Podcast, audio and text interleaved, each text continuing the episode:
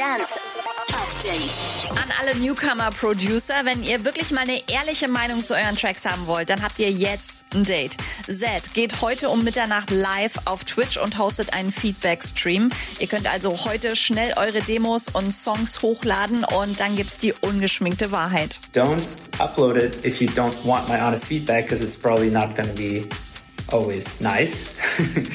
I will be polite but honest. Um, and if you do want my feedback, just you know, drop your song or demo up there, and I will try to go through as many as I can. David Guetta und der dänische DJ und Musikproduzent Morten haben ja schon den ein oder anderen coolen Hit zusammen produziert. Never Be Alone zum Beispiel oder Make It to Heaven. Gestern haben sie gechattet und beschlossen, jo, wir haben so viele Tracks produziert, lass uns eine EP machen. Deal. Daft Punk sollen den Soundtrack zu einem neuen Tron-Sequel liefern, das gerade in Arbeit ist. Das Drehbuch steht wohl schon und sei phänomenal, sagt der Disney-Chef für Musik und Soundtracks. Jetzt hofft er, dass Daft Punk auch wieder im Boot sind. Und die deutschen Dance-Charts sind raus. Höchster Neueinsteiger auf Platz 12, Jason Derulo. Der hat sich ja den TikTok-Hit Konyo geschnappt und eine neue Version davon released. Was sonst so abgeht in den Dance-Charts erfahrt ihr auf ilovemusic.de. Da gibt's die komplette Top 40.